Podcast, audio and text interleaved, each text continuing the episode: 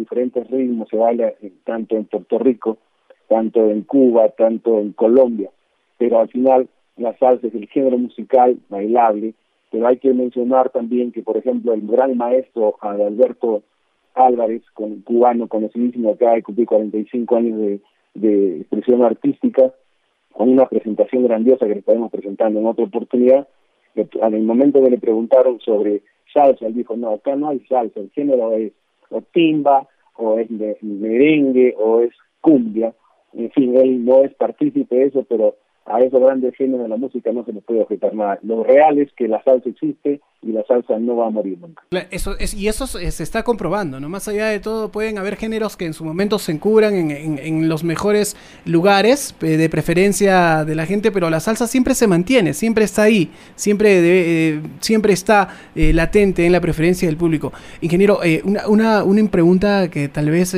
tenga que ver mucho con la historia.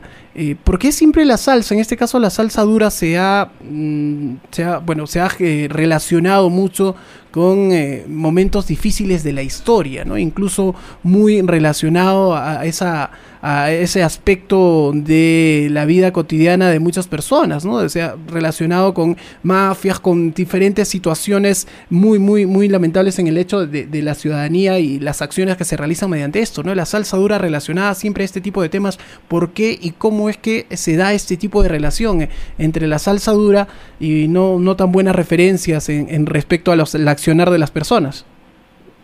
Lo que pasa es que eh, a veces hay ópticas diferentes porque si escuchamos a Rubén Blades, se dice Blades, muchos decimos Blades o decíamos Blades, eh, y hace poco estuvo en el High Festival, que es a nivel mundial, lo pudimos ver en el High Festival de Colombia hace dos semanas atrás, y compartimos este, esta, esta importante presentación con bastantes amigos, o escuchamos al grupo Nietzsche con su Ana Milé, por ejemplo, el gran combo con arroz, eh, arroz con habichuela. Si escuchamos la letra y la cadencia de la música, realmente es algo social, es lo que realmente le pasó a Ana Milé cuando eh, se quedó con su hijo, eh, Arroz con habichuelas cuando hicieron ese plato, y, Rubén Blake cuando eh, Amor y Control, por ejemplo, el cáncer que se habla que tuvo su mamá. Entonces son temas sociales vividos por cada personaje de los años en su momento. Si bien es cierto, hay parte de lo que tú mencionabas hace un momento, pero es el caso, por ejemplo, de muy pocos cantantes, como Chamaco Ramírez, que murió en, Nueva York, una balacera, pero por, malos actos que en su momento estaban eh, estaba llevando a cabo. Pero son pocos que, en, el, en el futuro lo llevaron como temas importantes.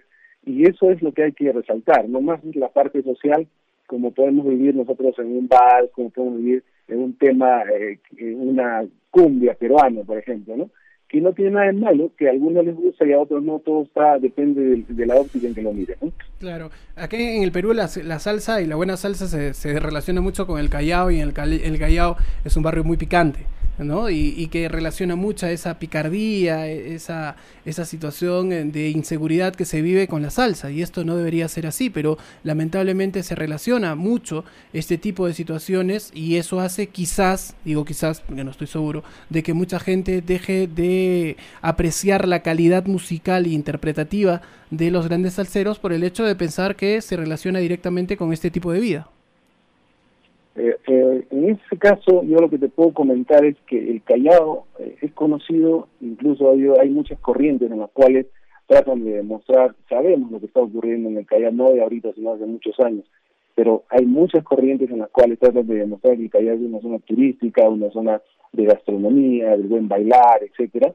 ¿Por qué? Porque por los años 30, aproximadamente, por el Callao, como sabemos, es un puerto, el primer puerto del Perú, ingresaban muchos marinos que traían la música en discos de vinilo, no solamente salsa en esos tiempos, sino boleros, eh, temas grandiosos de la Sonora Matancera, y empezó a crearse, por ejemplo, el rincón de, muchos conocedores de salsa, como el tío Pocho en su momento por allá, eh, el Sabroso, otro de los grandes lugares donde los salseros iban a escuchar. Y estos marinos traían estos discos de vinilos y los cambiaban por una copa de licor, un plato de comida, y estos discos iban a engrosar en el sabroso eh, las famosas radiolas de aquellos años, ¿no? Entonces, eh, por ser puerto empezó a llegar por ahí la música como cualquier este, evento comercial y a su vez estos eh, lugareños empezaron a difundir y es por eso que el Callao se conoce como otros puertos después, porque al final llegan por ahí los marinos,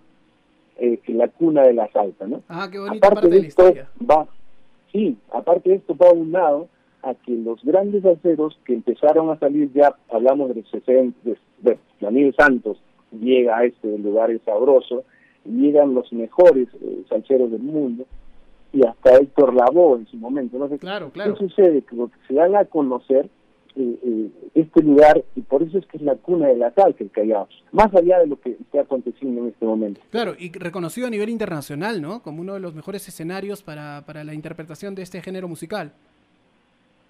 Así es, eh, regresando a Héctor Lavoe, por ejemplo, cuando le, hacen el, o canta en, la serie El Hogar ese famoso tema eh, no, es que yo llegué tarde, dice, lo que pasa es que ustedes llegaron temprano. El cantante. E-, ese, el cantante, ese coro que, le, que le hacen cuando él no llegaba y estaban ya incluso haciendo la clave para que se presente, él se presenta con una chamarra o una polera color celeste, ¿no? Lo que pasa es que él se había ido al Callao eh, muy temprano, se había ido a comer su ceviche y la cuestión que se quedó y se olvidó del evento. Cuando lo localizan, estaba, eh, recuerden la feria del hogar, en invierno en Lima, demasiado frío, lo traen y tienen que comprar el paso, una chamarra, y con ese chamarra de color celeste clásico, que lo vemos en todos los videos, es que llega a cantar justo en el momento que empezaba este tema tan interesante y tan bonito como se canta. Claro, ¿no? Y aparte de eso también hay una miniserie, no sé si, si, si puede haber eh, visto en una parte de una historia que se cuenta de cómo se pierde Héctor Lavoe en el país, eh, bueno, en, la, en su llegada, ¿no? Antes de este tan famoso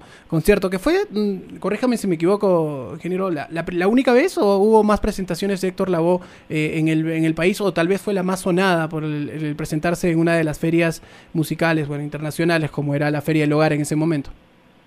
En realidad esto lo ha venido, si no me equivoco, más de cinco veces al, ah, Perú, al Callao, la Feria del Hogar, ha venido como cinco o seis veces al Perú.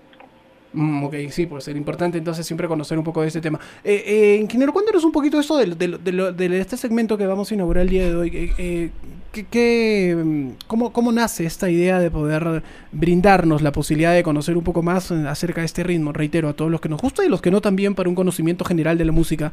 ¿Y eh, qué es lo que vamos a conocer o qué temas vamos a conocer a partir de ahora en este, en este segmento donde todos los domingos vamos a poder conversar acerca sobre este tema musical como es la salsa? Como dijimos al inicio de esta nota, eh, hay mucha gente salsera, conocida a Dani Pacheco, Ismael Miranda que está delicadito de salud y otros que partieron antes, eh, que es importante darlos a conocer y también es importante hacer una línea central de que en algún momento nos van a ir, nos van a ir dejando los grandes que iniciaron este, este ritmo musical que lo hicieron famoso a nivel de todo el mundo. Entonces la idea es presentar una semana un tema de un salsero, por supuesto, reciente, digamos de los tres, cuatro últimos años, porque hay gente que no escucha eh, más que Fumo el Barco, El Preso, eh, Ana Milé, entonces dar a conocer a la gente como parte de la cultura de la radio los temas eh, eh, interesantes que han salido en estos cuatro últimos años, inclusive este año vamos a presentar, pero una semana presentamos un salsero ya reconocido y la siguiente semana de los salseros jóvenes, de los que están saliendo a la palestra, con todo lo, digamos, el potencial de haber escuchado a los antiguos, ¿no? La idea es esa, ¿Para qué? Para que nos culturicemos musicalmente en cuanto a este ritmo tan importante como el salsa. Claro, definitivamente, ¿no? Y a todos los que nos gusta, reitero, conocer un poquito más de la historia, como nos contaba esto del Callao, que, de verdad que no desconocía esa parte de la historia y cómo había nacido la presencia y la historia del, del puerto del Callao dentro de la salsa. Eh, ingeniero, entonces pasemos a presentar, eh, ¿qué canción nos va, nos va a, vamos a presentar en esta mañana? Cuéntenos un poquito sobre eso y para ya tener la lista y preparada justo para mandarle la presentación de la misma, por supuesto. Eh, yo te pediría, por favor, que voy, a, voy a presentar con un poco de historia el tema que vas a, colocarlo en unos segundos y al término de la canción que me des la oportunidad, antes de despedirme, de contar un par de anécdotas de estos intérpretes que son muy famosos. Por supuesto. Eh, eh, lo que quiero, lo que queremos presentar en esta oportunidad, y ustedes realmente, los alteros de, corazón y antiguos deben conocer bastante ¿Quién es Mr. Afinque? Mr. Afinque es don Willy Rosario, no vamos a hablar en este momento de la historia de, de Mr. Afinque, Willy Rosario, simplemente vamos a decir que Mr. Afinque, eh, en, mayo de este año va a cumplir 91 años, imagínense, sigue siendo un director de orquesta como el director del Gran Combo también, eh, Rafael Tier, que anda por esa edad. Se mantiene muy bien, en este caso, y tuvo un vocalista famoso, que vamos a escuchar ahora, es Chamaco Rivera. Chamaco Rivera cumple en noviembre de este año 75 años. Imagínense, sumado la edad de los dos, pasan los 100 años de edad. el, tema, el tema es se volvieron a juntar. ¿Y por qué? Eh, porque en su momento Chamaco Rivera era el vocalista de la orquesta de Willy Rosario. Y donde quiera que se paraba Chamaco Rivera siempre dice, o lo ha dicho, que tiene mucho que agradecerle al maestro Willy Rosario, porque al comienzo de su carrera, esto hablamos a principios de la década de 70, don Willy Rosario le dio la oportunidad como cantante en su orquesta. Han pasado más de 48 años, pero Rivera y Rosario mantienen el contacto y han preservado la amistad. Como dicen, las relaciones tienen que ser duraderas. Un día el hijo de Chamaco Rivera, eh, Christian Roy, quien es productor, le dijo, papá, ¿por qué no grabas algo con Willy? Entonces, este, Chamaco le gustó la idea, y porque era algo que quería hacer hace mucho tiempo. Una idea que siempre la tuvo, la de grabar con él nuevamente. Chamaco no perdió tiempo y de inmediato se comunicó con Willy, a quien le pareció una excelente idea. Cuando le explicó la idea, Willy dijo en su clásico tono de voz, ya era tiempo. Entonces hablamos con Juan Hernández, un joven y talentoso compositor cubano, al cual explicaron el proyecto y con una tremenda rapidez le respondió, no hay ningún problema, hacemos el tema. Esa misma tarde que hablaron, imagínense todos salen un día, con la tecnología de hoy, les envió un WhatsApp, les envió la maqueta y se hizo el arreglo y grabaron el tema. Esa canción eh, a los dos años lo llevaba de Puerto Rico al Día Nacional de la Salsa con Z, junto a Willy Rosario, ahí cantaron, se volvieron a juntar ante cerca de 55 mil personas. Pero ante todo esto hemos hablado solo de Chamaco. Eh, ¿Qué dijo Willy Rosario al respecto? Aparte de mencionarle, ya era tiempo, ¿no? Willy se sintió muy honrado cuando el vocalista lo llamó para plantearle la idea de grabar juntos. Este proyecto, dijo, yo lo veo como un acto de agradecimiento como un acto de gratitud por parte de Chamaco. Willy enfatiza y dice, yo lo descubrí en Nueva York y le di la oportunidad de grabar. Él dice que yo hice mucho por él, me siento muy halagado y feliz, tu Rosario. Escuchemos este hermoso tema, sacado el año 2017, a dos jóvenes encantadores de la salsa, uno de 90 años y otro el vocalista de 75, que se llama Se Volvieron a Juntar.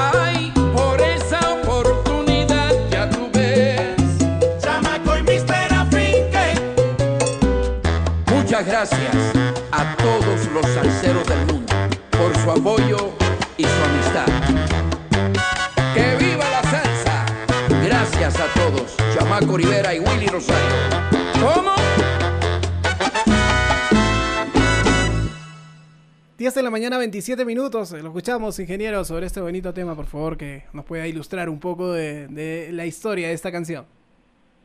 Así es, el mundo salsero está de fiesta y no es para menos, puesto que los maestros Willy Rosario, mejor conocido como han escuchado en la canción, Mr. Afinque y el señor Chamaco Rivera vuelven a grabar juntos luego de más de 48 años.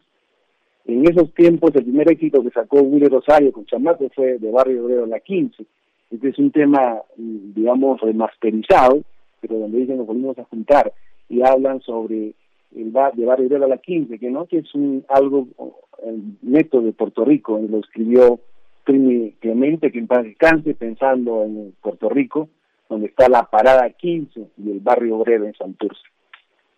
Muy, muy cadencioso y recordar lo que dice al final del tema de Chamaco Rivera. Muchas gracias a todos los alceros del mundo por su apoyo y amistad, que viva las aves, algo que debemos mantener presente especialmente en estos momentos que la pasamos bastante difícil.